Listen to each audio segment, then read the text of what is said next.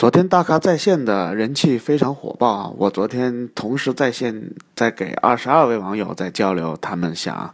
需要解答的问题，有问汉兰达、锐界怎么选的，有问涡轮增压、机械增压有什么区别，性能上面怎么分析的，还有问是买 A 六呢还是买 Q 七零的，还有啊咨询这个像福克斯啊，然后。呃，卡罗拉这些车应该怎么选的？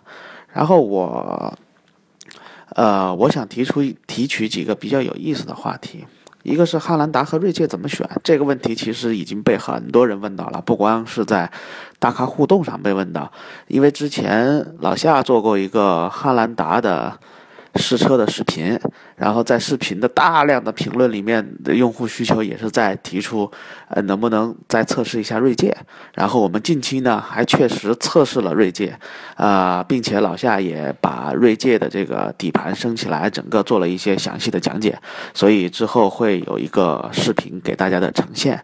呃，那么我就不多说汉兰达和锐界的区别了，然后大家可以看老夏的视频。我今天想说的是涡轮增压和机械增压的一个区别。然后从这个两个技术上来说呢，大家应该都知道老生常谈了。涡轮增压它不消耗发动机的自身动力，但是机械增压呢会消耗发动机的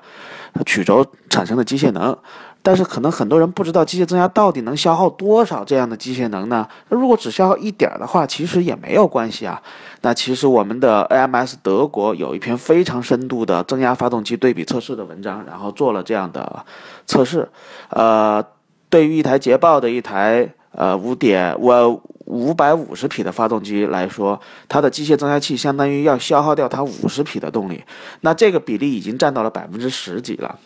所以它的消耗是它的这个动力消耗量是非常大的。所以 AMS 德国的这篇文章，它给捷豹的这种走机械增压路线的发动机，它取了一个标题叫做“强劲但是注定死亡”。所以我们在看很多车的时候，或者说在分析未来到底是涡轮增压占住。去主导还是机械增压占住主导的时候，我觉得这个问题应该德国 MS 的编辑已经给了我们答案，一定是涡轮增压是未来的主流。